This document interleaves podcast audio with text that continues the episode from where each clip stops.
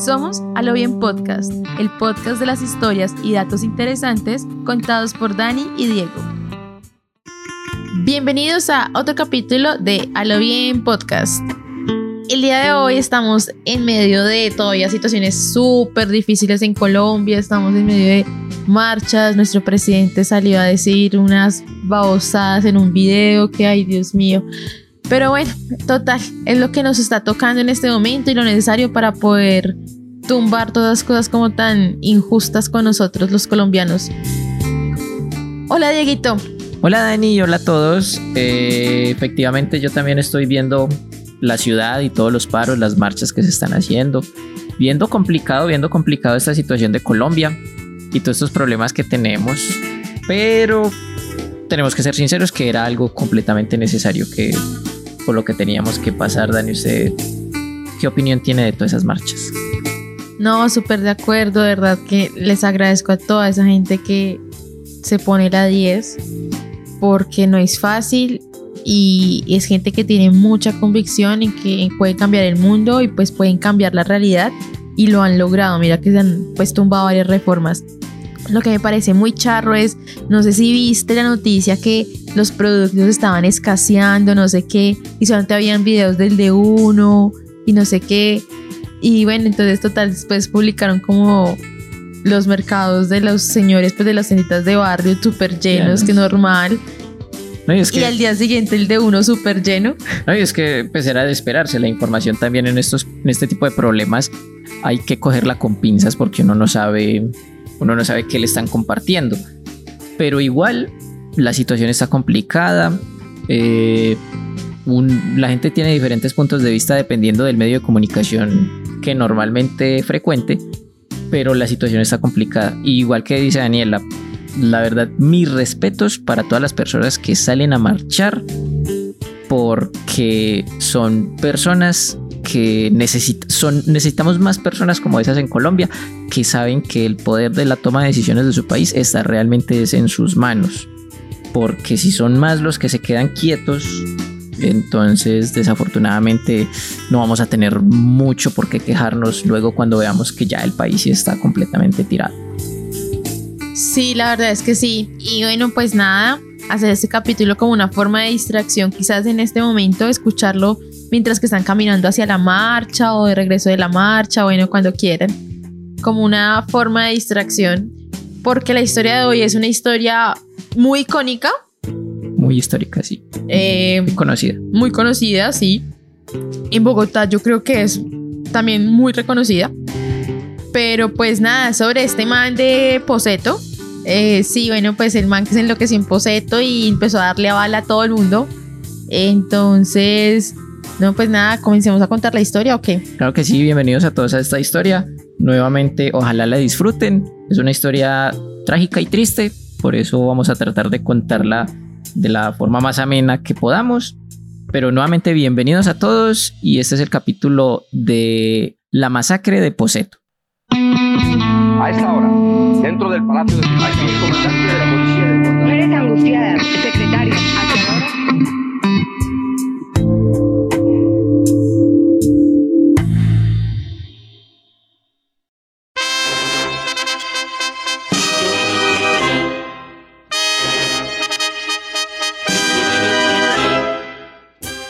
Hoy, para empezar, tenemos que pararnos en Bogotá y nos devolvemos a los años 80. En ese tiempo la capital era como la entrada de la cultura extranjera. O sea, era normal ver extranjeros y vainas de otros países. Esto era básicamente porque habían muchas familias pudientes que viajaban mucho o estudiaban en el extranjero. Entonces toda esa gente de plata empezó a juntarse en el norte de la ciudad.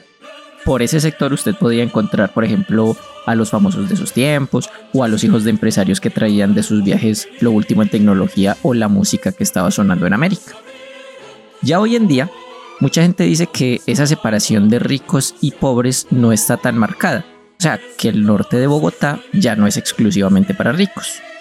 Pero eso es lo que dicen en la actualidad, porque antes sí estaba muy marcada esa división. Una de las historias que cuentan para explicar por qué los ricos prefirieron el norte es por el tipo de suelo. Lo que pasa es que en Bogotá la tierra del norte es muy fértil, muy bonita, tiene humedales, eh, se puede tener jardines y arbolitos. Pero en el sur la cosa es más feita. Mucha tierra es infértil y prácticamente pura arena. Dieguito, pero para la historia de hoy debemos irnos un poquitico más atrás, hasta el año 1934. Nos vamos al municipio del norte de Santander llamado Durania. Se dice que en ese pueblo, el 14 de mayo de ese 1934, nació de una pareja de venezolanos, una realidad que ha estado siempre, un niño al que llamaron Campo Elías Delgado. La verdad es que como no era ni hijo de políticos o de la farándula criolla, entonces esos datos como tan exactos como que los conocía sus papás y si acaso su familia. Por eso es que si buscan en internet pueden encontrar también que nació fue en Chinacota, que es otro pueblo del norte de Santander que queda una horita larguita de Durania. Pero pues nos quedamos que nació en Durania, donde sus padres lo registraron al tercer día de nacido, sin imaginar cómo ese nombre iba a resonar en las generaciones que venían. Se dice que Campo Elías no vivió mucho tiempo en su pueblo natal. Dicen que a los 5 años se fue con sus papás a Bucaramanga y que al tiempo peleó con sus papás y se fue para Argentina. Dice que allá en Argentina se enamoró, se casó y hasta tuvo un hijo. Sobre eso no se encuentra mucho, entonces puede ser chisme como puede que no. Total es que dicen que en esa alejada por allá en Argentina se enteró del suicidio del papá.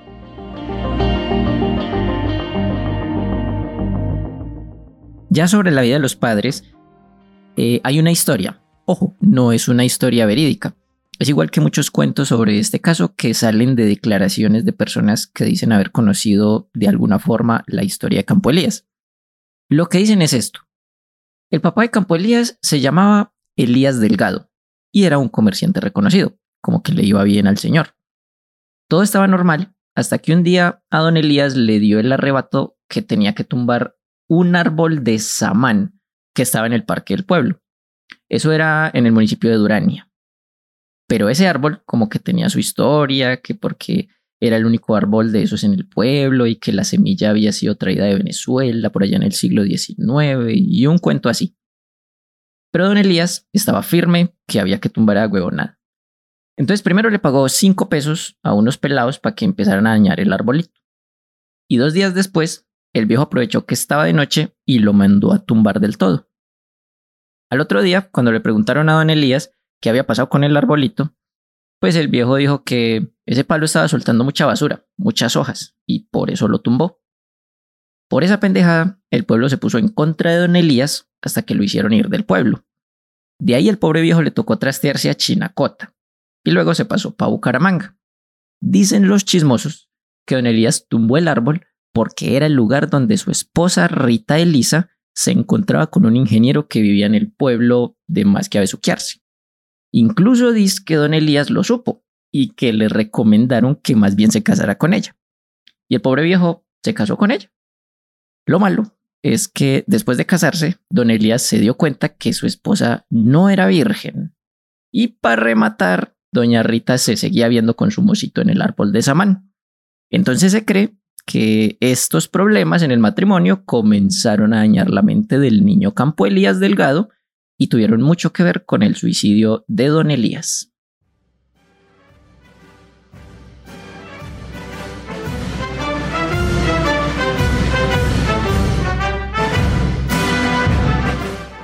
Se dice que Campo Elías tenía un dolor en el alma no solo por la muerte de su papá, sino por la forma en la que murió, él echaba la culpa a su mamá y le guardaba un odio inmenso. Y entre esas cosas que uno hace siendo joven y llevado por los sentimientos, este man, Campo Elías, se enlistó en el ejército, pero no en el colombiano, sino en el gringo. El cómo él logró ingresar es la incógnita de las incógnitas.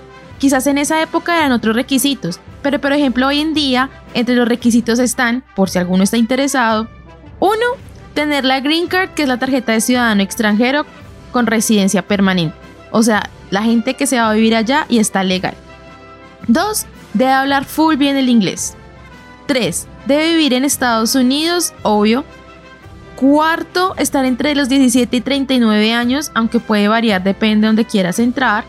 Quinto, ser bachiller o haberse graduado de 11 en Colombia.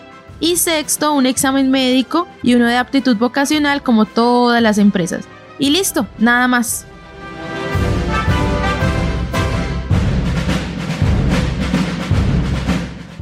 Cuando Campo Elías ya estaba dentro del ejército gringo, empezó su entrenamiento.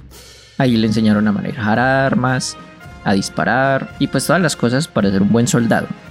Una cosa curiosa es que saber qué hizo Campo Elías dentro del ejército, o sea, en qué guerras estuvo, es bastante difícil. Precisamente ese tema es uno de los varios misterios que tiene este cuento, pero todavía no vamos a hablar de misterios. Por el momento pude ver que unos periódicos dicen que el man fue piloto de la Fuerza Aérea en Vietnam y otros dicen que solo fue auxiliar médico. El caso es que precisamente esa guerra de Vietnam era un tema que, que Campo Elías siempre hablaba. Aparte de eso, el man como que quería mucho a Estados Unidos. Es que cuando entrevistaban gente que lo conoció, ellos decían que le gustaba todo lo que fuera americano, que admiraba mucho a los militares de Estados Unidos y que le encantaban las películas gringas. En cambio, todo lo colombiano le parecía inferior y lo por debajeaba. Como todo hijo pródigo, él volvió a su casa en Bogotá con su mamá después de prestar el servicio militar. Pero el que haya vuelto no significa que tuvieron la mejor relación del mundo. Es más, cuando se refería a ella, decía esa señora. Los vecinos del edificio decían que se la llevaban re mal, que siempre había peleas y que incluso Campo Elías la golpeaba frecuentemente. Se dice que él era tan tosco con Rita Lisa Morales, que era su mamá, que por ejemplo no le dejaba usar el baño principal del apartamento donde ellos vivían, sino que le hacía usar el de la empleada de los servicios. Me imagino que ese cuartico chiquitico que siempre hay o que habían al lado de las cocinas en las casas viejas, o sea, re inhumano. En uno de sus regresos a Colombia, no volvió precisamente a gastar dólares en pesos, volvió sin plata y sus talentos de guerra no era que le abrieran puertas a los mejores trabajos del mundo. Empezó a dar clases a domicilio de inglés y empezó a estudiar francés en la Universidad Javeriana de Bogotá. Los compañeros de la universidad decían en su momento que era solitario, amargado, obsesionado con la pulcritud y el orden, que odiaba a su mamá y que le tenía miedo a las calles de Bogotá. Este miedo a la ciudad se veía reflejado en lo que dijo uno de sus compañeros, y lo voy a citar. Se iba temprano a casa porque decía que tenía miedo de que le robaran y descolgaba el teléfono por temor a los secuestros. Elías de la, lo más conocido como la masacre de Poseto. Exactamente. El eh, origen de Satanás, exactamente. Satanás, también Mario, autor del libro Satanás, ¿no? Claro, les voy a contar. un- En la universidad, uno de los compañeritos de Campo Elías fue el conocido escritor Mario Mendoza. Y pues realmente Mendoza es el que más ha podido salir en medios de comunicación hablando de lo que pudo convivir y hablar con Campo Elías. Por ejemplo, en un libro de él que se llama La locura de nuestros tiempos, cuenta un poquito de eso. Dice que lo conoció en el, en el Departamento de Literatura de la Javeriana, un día que Campo Elías le preguntó si tenía un libro que se llama Dr. Jekyll y Mr. Hyde, que porque lo necesitaba para unas cosas que estaba escribiendo sobre personas con doble personalidad, y ese libro le parecía muy interesante. Y eso es bien curioso porque ese libro es la historia de un doctor que tiene como un brebaje, y entonces él se lo toma y se transforma en un monstruo. Entonces eso toca temas como profundos porque el doctor en su estado normal es muy buena gente y todo tranquilo, pero cuando se toma la poción se sale el monstruo que tiene adentro. De pronto, Campo Elías se sentía identificado. Siguiendo con lo que contaba Mendoza, decía que esa misma tarde, después de que le pidió ese libro, se fueron a tomar una cerveza y que se pusieron a charlar de libros. Después de unos días se volvieron a encontrar en la biblioteca y Mendoza le prestó otros libros que le interesaban. El caso es que Campo Elías le pidió el favor de que lo acompañara al centro de Bogotá y allá otra vez terminaron tomando cerveza. Después Campo Elías saludó a una mujer y a un niño, con los que se quedaron un rato. Y ya cuando se pensaban ir, Campo sacó un fajo de billetes y le dio a la mujer. Y le dijo que le pagara la matrícula del niño, que le comprara ropita y zapatos. Algo bien curioso. Entonces después, después de que se fueron, Mendoza se puso de metido y le preguntó si era su hijo. Y Campo Elías le respondió que no, que simplemente ese niño le recordaba su propia infancia y que él ya no tenía tiempo para tener un hijo. Yo creo que yo me hago escritor en el día, a los días siguientes. Me toca ir a rendir una indagatoria en un juzgado porque encuentran tres libros míos. Esta el- ocasión que nos acaba de contar Dieguito no fue la última vez que el escritor se reunió con Campo Elías. A las semanitas se volvieron a ver, como de costumbre, en una cafetería cerca de la universidad.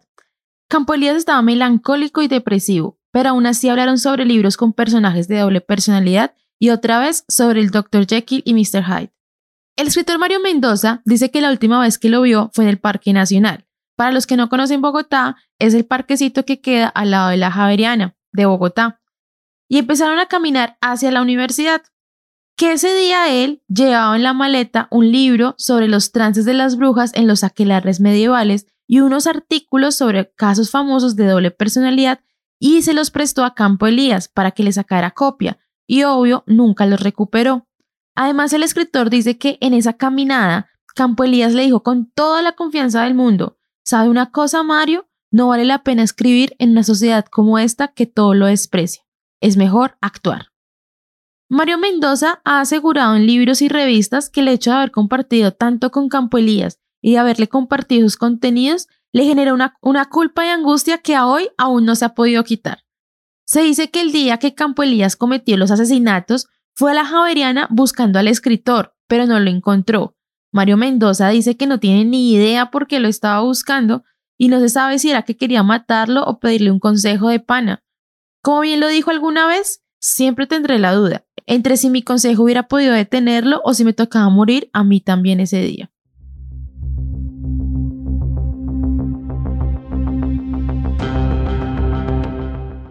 La historia de la tragedia empieza el 3 de diciembre de 1986, más o menos al mediodía.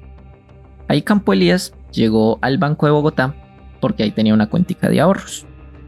El man llegó y le dijo al cajero que necesitaba retirar todo lo que había en esa cuenta, que eran 49.896 pesos con 93 centavos. Entonces el cajero de una hizo el papeleo y le entregó la plata. Pero le entregó 49.896 pesos con 50 centavos. O sea que le faltaban 43 centavos. El cajero no se los entregó porque pues, con las monedas de esa época no había forma de darle 43 centavos. Entonces Campo se torió y exigió que le dieran su plata entera. Y como sabrán los que han trabajado de cajeros, en esas situaciones toca solucionarle al usuario. Y al final se pudieron conseguir unas monedas viejas para ajustar toda la plata y que Campo Elías dejara de molestar. Ese día siguió normal hasta la noche. Aquí un experto criminalista, después de revisar el caso y las escenas del crimen, llegó a la conclusión que esa noche, o sea, todavía la noche del 3 de diciembre, Campo Elías mató a la mamá. Al parecer después de una discusión porque el cadáver de la señora tenía primero un fuerte golpe en la cabeza, seguido de cuatro puñaladas. En algunos periódicos de esa época se puede encontrar la noticia diciendo que la señora la mataron el día siguiente, o sea el 4 de diciembre, de un balazo. Pero el criminalista, después de revisar el cadáver, no encontró ninguna herida de bala. Y el caso es que este man mató a la mamá, Después de eso, Campo Elías pasó toda la noche en la misma casa solo, con el cadáver de su mamá y alrededor de 500 balas para su revólver que al parecer había comprado en el transcurso de ese mismo día.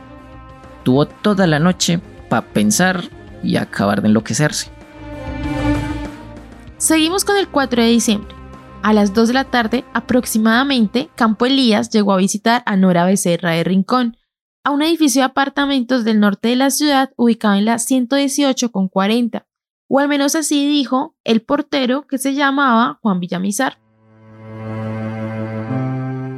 Nora Becerra era la dueña de ese apartamento y la mamá de Claudia, una niña de 15 años que era la alumna de inglés de Campo Elías. Nada raro en esa visita, recordemos que este mandaba clases de inglés como su sustento de vida, de eso comía. Las dos mujeres le abrieron la puerta con toda la confianza del mundo, pero lo que sucedió esa tarde aún es desconocido. Solo se sabe que Campo Elías salió unas horas más tarde, lo de siempre.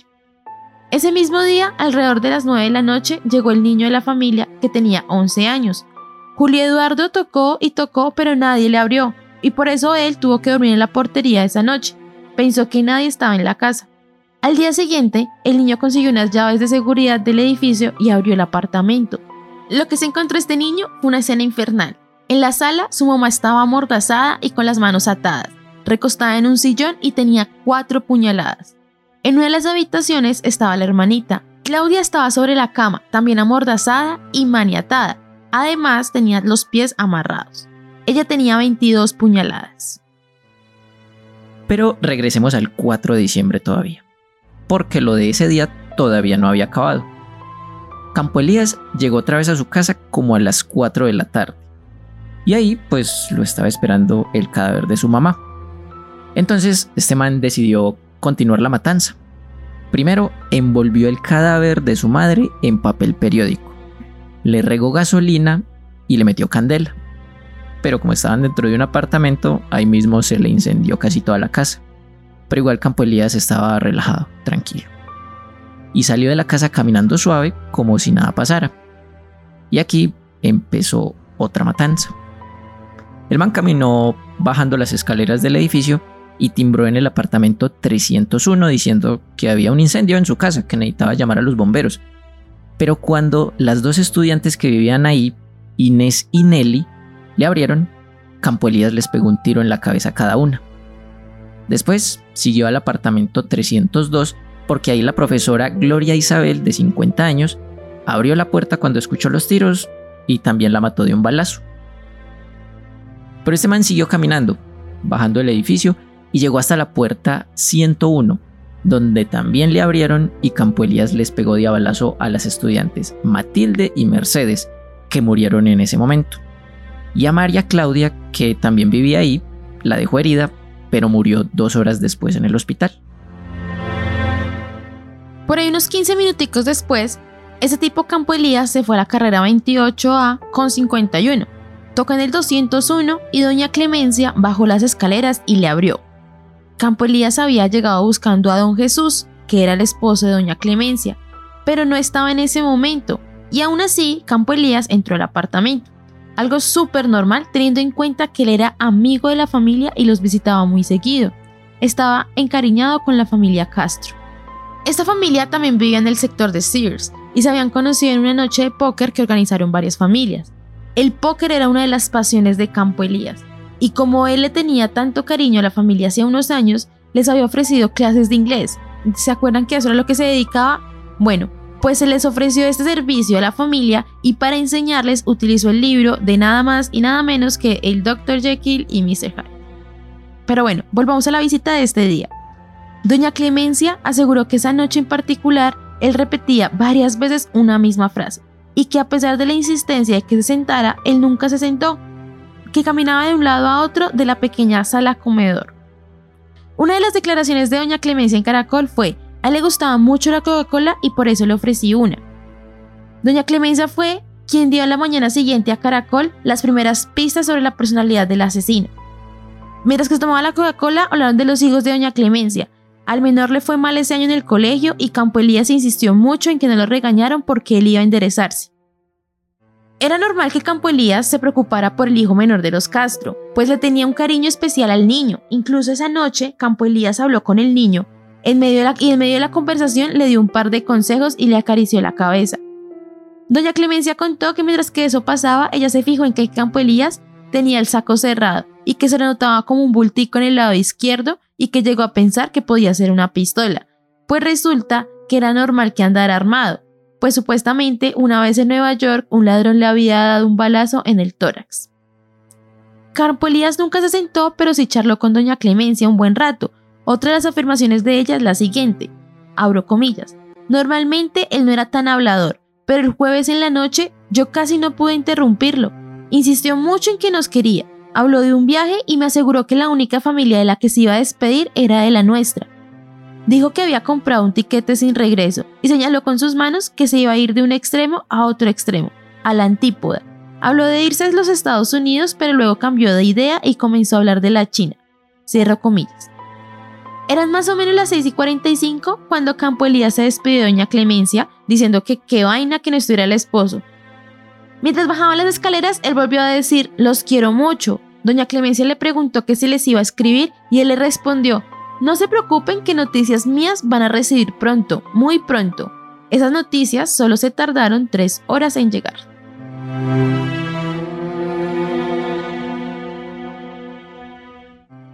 Más o menos a las 7 y cuarto, Campo Elías llegó al restaurante Poseto. Eso era en la carrera séptima con calle 62. Entonces entró normal, se sentó, el man se pidió una botella de vino y unos espaguetis a la boloñesa, y mientras comía pasaron las 8 de la noche, y cuando terminó se pidió un trago. El man pidió un destornillador. El caso es que el man se tomó su trago tranquilo mientras leía una revista y después se pidió otro destornillador más.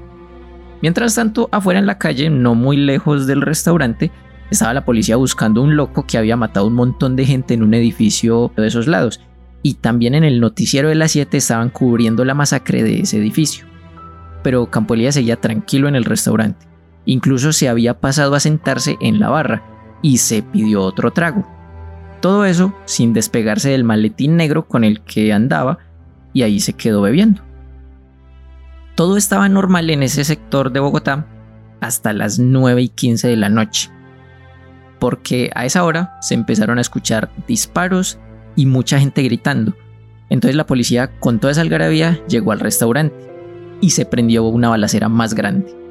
Los policías empezaron a disparar intentando entrar, pero desde adentro del restaurante les regresaban los balazos y así estuvieron hasta que la policía logró entrar y ahí ya todo fue confusión.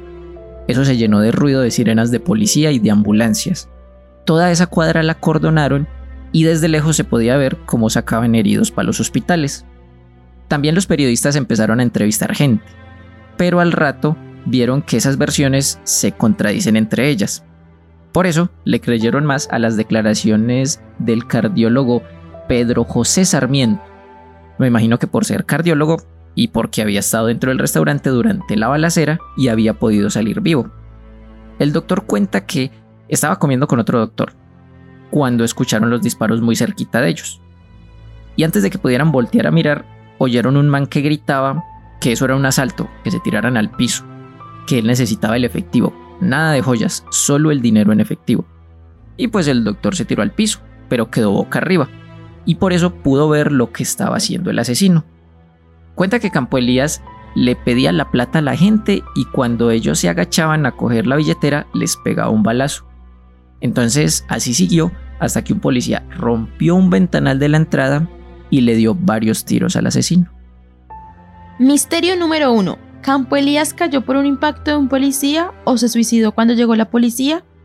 La investigación del juez 38 de instrucción criminal no explica con detalle cuál fue la causa de muerte, Hubo varios testimonios y varios se contradecían. Entonces es por eso que es muy difícil dar como verídico cualquier dato en esta historia. Hay un testimonio de una niña sobreviviente llamada Joana Cubillos. Ella dijo que vio cómo su hermanita de 11 años murió y vio cómo Campo Elías se suicidó. Aquí un pedacito de su declaración. Yo vi todo, yo era la única que lo estaba viendo. El loco pedía que le dieran dinero en efectivo y que dejáramos los billetes sobre las mesas al tiempo que daba vueltas en el salón disparando y matando. De pronto se paró junto a mí, me miró y pensé que me iba a matar, pero no lo hizo. Pensé que dispararía, pero no lo hizo. No sé por qué no me mató, pero a mi hermana ya la había asesinado. Yo miraba cómo mataba a la gente y no podía hacer nada, hasta que llegó la policía y rompió un vidrio. Entonces vi cómo el loco se disparó y cayó. Un técnico de esos bien pros de criminalística, llamado Edwin Olaya, dijo que después de una larga investigación, según la trayectoria de las balas que le entraron al cráneo y las manchas de sangre salpicadas en la pared, era prácticamente imposible que Campo Elías se hubiera suicidado. Es más, aseguró lo siguiente. De hecho, ya tenía dos balas en el pecho que lo tenían tendido en el suelo. Él no pudo darse muerte a sí mismo. Pero más de uno conoce otra versión, la versión del libro Satanás de Mario Mendoza, en la que Campo Elías se suicida. Pero no podemos olvidar que este libro es una novela, no es un trabajo periodístico o un documental como mucha gente mal cree. El mismo Mario Mendoza ha dicho que él se inspiró en hechos reales y utilizó declaraciones y artículos de la prensa, y eso lo sumó a la información que él ya tenía porque como más atrás contamos, este Mendoza fue amigo de Campo Elías. Pero regresando al lugar de la masacre, todo había acabado como a las 9 y 30, o sea que la balacera no fue muy larga.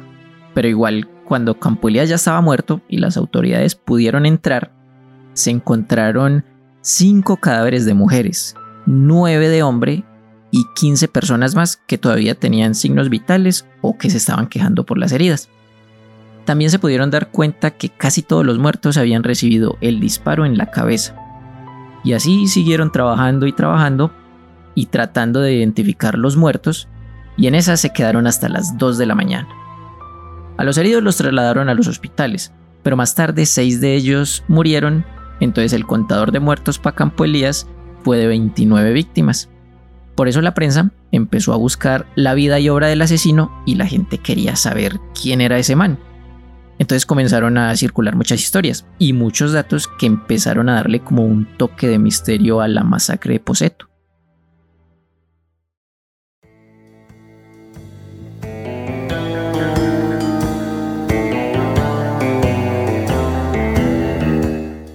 Antes de que comencemos a hablar de toda esta parte de teorías y conspiraciones, aclaremos que esta parte del cuento no está verificada o que las fuentes de la información no es muy clara que digamos. Es de esas historias como cuando chiquito uno le decían que el 31 de octubre robaban niños y les hacían rituales satánicos. De ese estilo pues. El primer cuento es tratando de responder la pregunta ¿Por qué Campo Elías mató tanta gente? Dicen que este tipo era un veterano de guerra, específicamente de la de Vietnam, que pobrecito, que él como muchos veteranos tenía muchas secuelas psicológicas y que su caso era tan grave que lo llevó a convertirse en asesino. Pero buscando así como las fechas exactas y esas cosas importantes, siempre dicen que se enlistó y fue militar en Estados Unidos y ya. El documental de Discovery llamado Instinto Asesino, la masacre de Poseto, menciona unas fechas pero no con mucha profundidad. Por esta falta de información es que se cuestiona mucho que Campo Elías si haya sido un veterano de Vietnam. Gracias a un amiguito de la web, Fritanga Caníbal, más específico del foro Reddit, pudimos ver un documento gringo que dice que Campo Elías prestó servicio militar desde el 12 de agosto del 75 hasta el 11 de agosto del 78. Y aquí es donde no cuadra nada. La guerra de Vietnam terminó en abril del 75, es decir, cuatro meses antes que este tipo Campo Elías se enlistara. Otro punto curioso de este documento que encontramos es que dice que llegó a ser un sargento de primera clase E7 en tan solo tres años.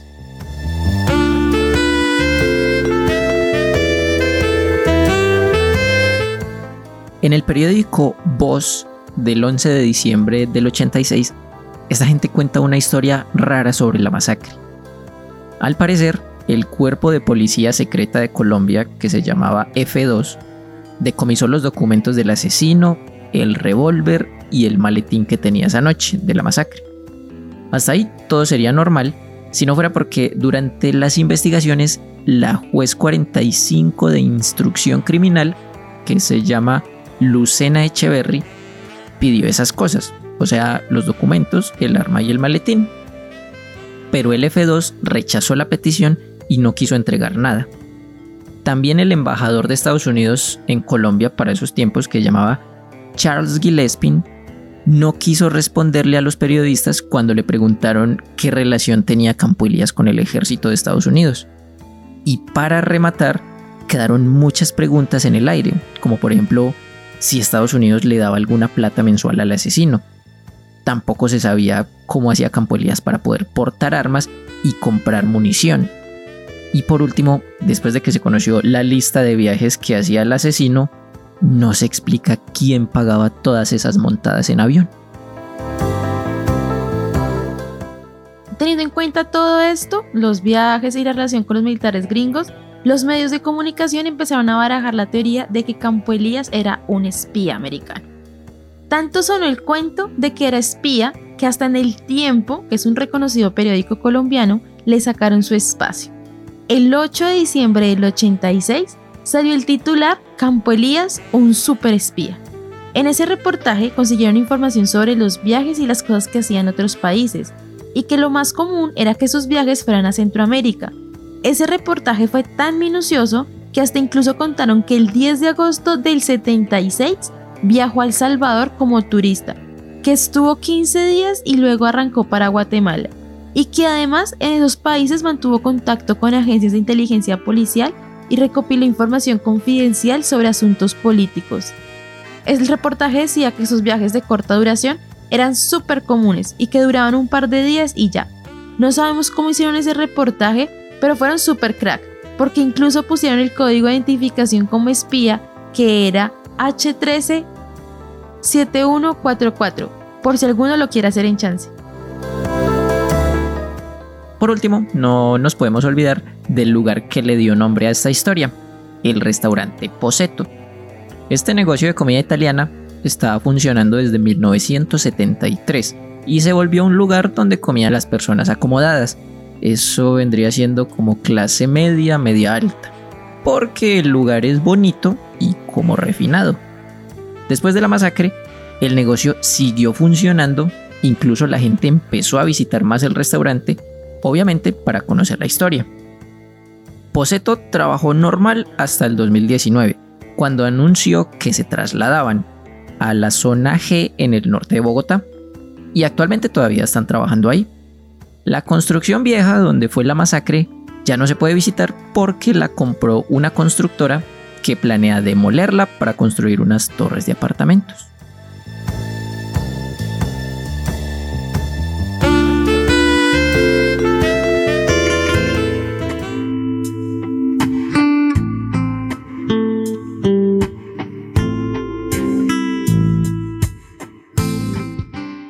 Dieguito, ¿cómo la ves ahí con nuestro super espía americano? Eh, está muy raro ese man, ese asesinato está bien extraño y este tipo, pues yo no, yo no soy muy conspiranoico, pero por ejemplo eh, ese reportaje del tiempo sí me pareció muy raro que un medio como tan reconocido dijera cosas tan directamente, o sea, decir el número de identificación del man, decir decir en qué países estuvo y que buscando información política. A mí me dejan muchas dudas, el man estaba como muy sospechoso. Y obvio necesitaba patrocinadores, o sea, imagínate, en esa época, bien caro que era viajar, para que estuviera de viaje en viaje, como que no, que salto aquí, salto allá. Sí, y, y es que el tipo viajó, pues sí es verdad, ese tipo viajó mucho, el man estuvo en muchas partes, sí está muy raro. Ah, otra cosa, Dani, es especificar que cuando estábamos diciendo que el tipo estaba en el restaurante y se pidió un destornillador, apenas me vine a dar cuenta, no sé si usted sabía, que un destornillador es, o sea, yo sabía que era un trago, un, cóctel, pero me tocó buscarlo porque no sabía que al vodka con jugo de naranja se le decía así destornillador. Entonces, en el capítulo, cuando él pidió un destornillador, pidió fue eso, pidió un, un vodka con jugo de naranja. Toca probarlo, toca probarlo, la verdad nunca lo he probado. ¿Tú lo has probado, Dieguito?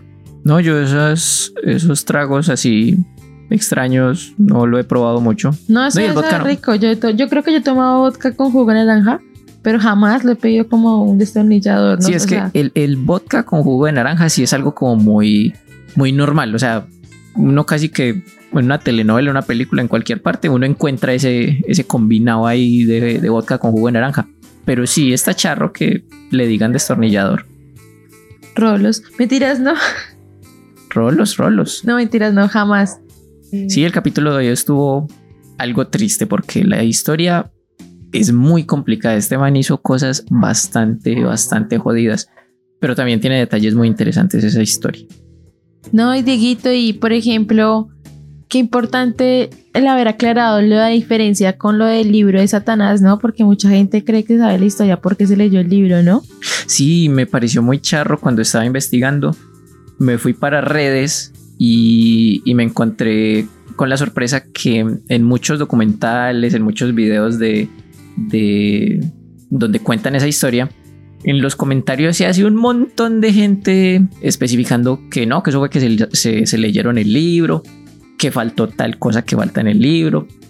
Eh, por allá vi una persona que decía que, que, faltó que dijeran el nombre de tres personajes que Mendoza eh, pone en el libro, pero que son ficticios.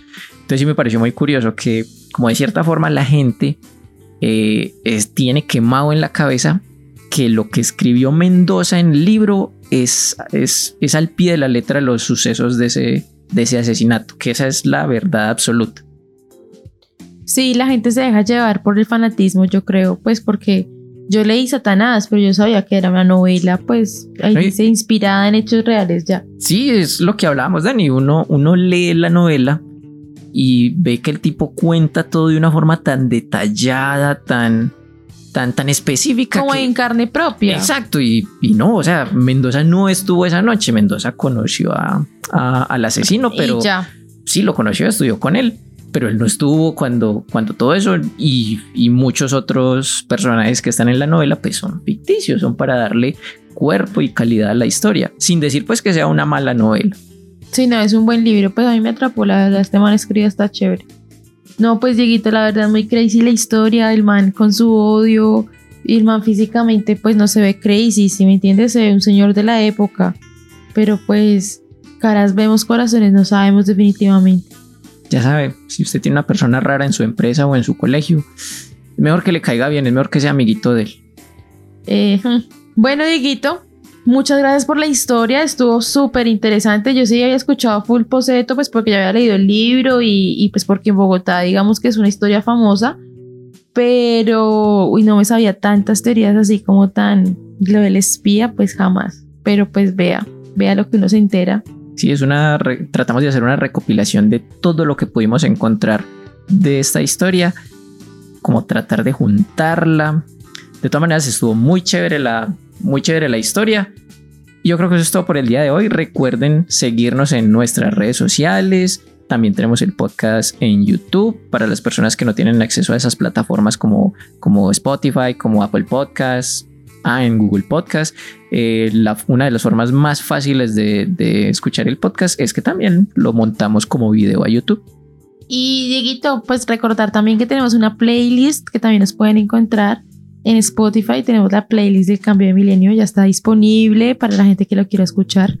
Pues está disponible hace ratico, pero un recorderis aquí. Sí, una, una playlist con bastantes cancioncitas del recuerdo. Vamos a tratar de pensarnos otras playlists que sean chéveres y vamos a manejar muchos géneros. Bueno, Dieguito, que tengas un feliz resto de semana. Y, y nada, pues estamos hablando. Lo mismo para ti, Dani, lo mismo para todos ustedes que nos están oyendo y que estén muy bien. Hasta luego a todos. Bye.